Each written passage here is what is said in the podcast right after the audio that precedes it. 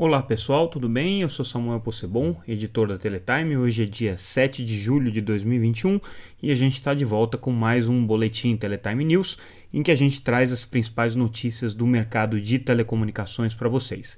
Caso vocês ainda não acompanhem a Teletime, entrem lá no nosso site www.teletime.com.br, se inscrevam para receber gratuitamente no seu e-mail a newsletter com as principais notícias do mercado, inclusive essas que a gente vai comentar aqui.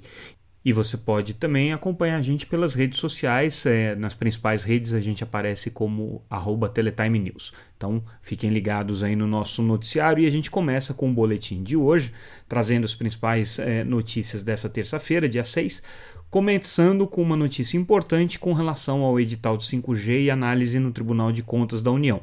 A gente confirmou que o Tribunal de Contas já começou a contar o prazo regimental que eles têm para fazer a análise do edital. Demorou, já faz mais de três meses que o edital está lá no Tribunal de Contas para ser analisado, mas como ele ainda estava em é, período de diligência com é, várias requisições de informação junto à Anatel e ao Ministério das Comunicações, esse prazo não estava sendo contado.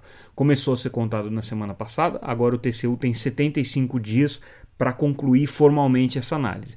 Se utilizar todos esses dias, uh, a gente pode fazer uma previsão aí de que o edital vai ficar pronto para os ministros do TCU votarem a mais ou menos uh, em meados de setembro e uh, concluindo aí esse processo de aprovação pelo Tribunal de Contas, ele volta para a Anatel mais ou menos no final de setembro. Em outubro, a Anatel faria a análise, os ajustes necessários para publicar o edital aí no final de outubro ainda há tempo do leilão acontecer com aperto esse ano, mas o prazo está realmente bastante apertado. Outra informação importante que a gente confirmou é que o Tribunal de Contas da União está bem preocupado com a questão da rede privativa e tem colocado aqui uma pressão muito grande é, sobre o governo nessa questão.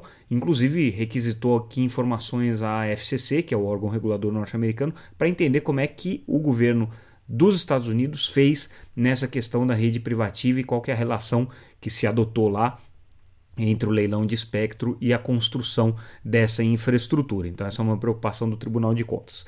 Outra matéria que a gente traz é sobre a lei de antenas da cidade de São Paulo, a lei, a legislação que vai é, reger o ordenamento da construção de antenas na cidade. A gente já colocou é, várias matérias sobre esse tema, é uma prioridade aí do prefeito da cidade, Ricardo Nunes.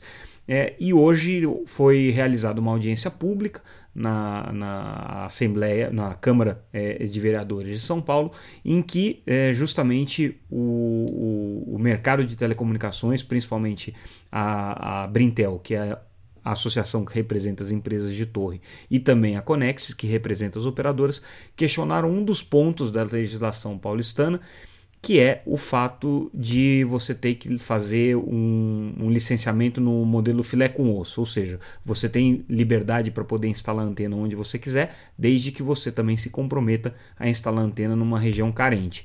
O questionamento que a Intel faz e que a Conexis endossa é justamente de que isso pode criar um problema, porque é, o, o tempo e a, e, a, e a prioridade das empresas é, varia, né? então não, não seria razoável você, para todas as antenas que você precisa instalar de 5G e de expansão da infraestrutura atual, ter que fazer também a instalação em zonas carentes, porque primeiro vai inviabilizar os projetos e depois vai tomar muito tempo.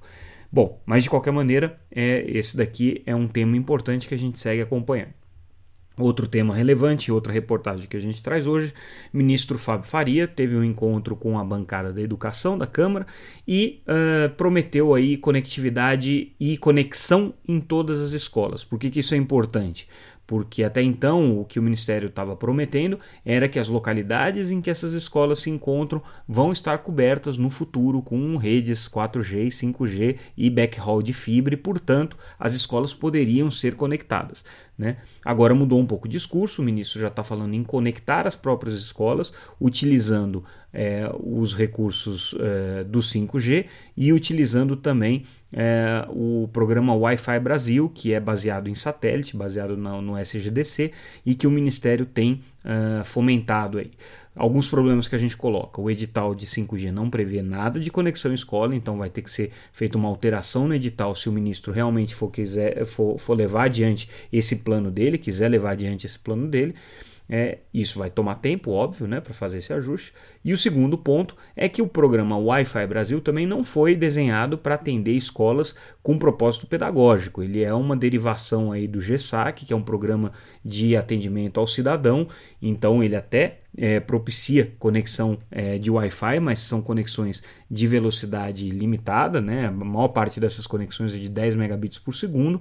E o satélite não é, é a tecnologia mais apropriada para você fazer é, o transporte de dados quando você tem uso intensivo, que é o que acontece em escolas, porque você tem muito consumo de conteúdo de vídeo. Né? Então, uh, enfim, o ministro vai ter que dar aqui algumas explicações sobre como que ele pretende fazer essa conexão que ele prometeu para os parlamentares. E um outro ponto curioso é que no mesmo dia que o ministro faz essa afirmação e tem essa reunião, a Advocacia Geral da União, representando o governo, obviamente, entrou na justiça contra a lei que prevê o repasse de 3,5 bilhões de reais para as escolas, é, dinheiro esse é proveniente do Fundo de Universalização das Telecomunicações, o FUST. É uma lei que foi aprovada esse ano, a gente é, noticiou, o presidente Bolsonaro vetou essa lei e aí o Congresso derrubou o veto, então a lei está valendo, quer dizer, o governo precisa repassar esses recursos para as escolas, é, isso aí é feito através dos municípios e estados. O que o governo está alegando nessa ação é que ele não tem condição de executar, do ponto de vista orçamentário, essa determinação. Né? Então ele está alegando que essa lei aí traz uma inconstitucionalidade. Enfim, né? uma briga aí que a gente vai acompanhar. Vamos ver como é que o governo vai sair dessa sinuca.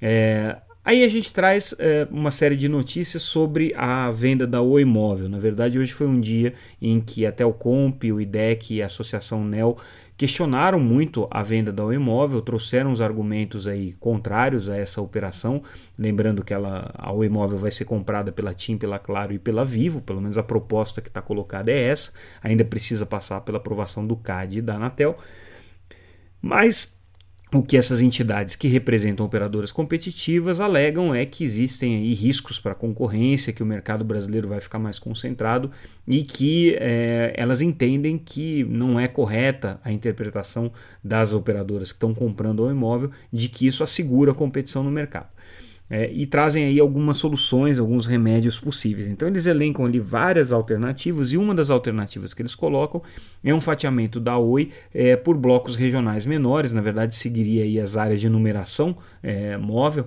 né? E seria feita aí uma venda super fatiada da Oi móvel, vamos dizer assim, que seria a alternativa que se teria aí para essa é, é, venda sem que ferisse a competição na visão dessas entidades.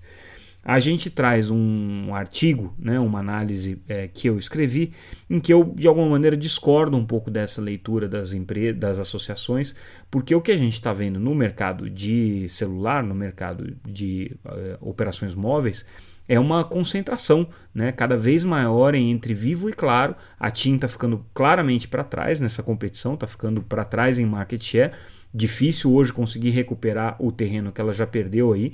Ela está basicamente é, há seis meses com a base estabilizada enquanto as demais estão crescendo. É, e o que a gente corre o risco aí é de ver é, as duas é, líderes desgarrarem e as duas que hoje não são líderes, que são a Oi Móvel e a própria TIM, é, perderem é, o mercado de uma maneira ainda mais acelerada. Então já existe um risco de concentração no mercado hoje que é bastante preocupante e talvez essa operação aqui de compra da Oi Móvel traga a vantagem justamente de reequalizar e garantir pelo menos três operadoras no mercado. Então, é uma preocupação que eu coloco nessa minha análise e coloco também, obviamente, a importância de você refletir sobre o mercado secundário de espectro, sobre o uso do espectro ocioso, que é um outro pleito que até o Comp, o IDEC e a ANEL tem, né?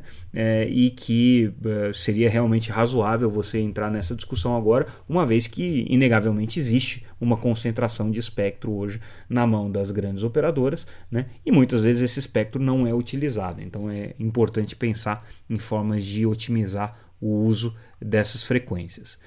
Seguindo uh, com o nosso noticiário do dia, a gente traz a, a sabatina dos diretores da Ancine, que foram uh, sabatinados nessa terça-feira, é, foram sabatinados pela Comissão de Educação e Cultura do Senado. É, então a gente teve ali o Thiago Mafra, o Vinícius Clay e o Alex Braga, esse último indicado para ser presidente da Ancine, mas só a partir de outubro. Né, para que ele não possa é, cair na regra de recondução, então ele vai ser indicado como presidente, entra lá na frente.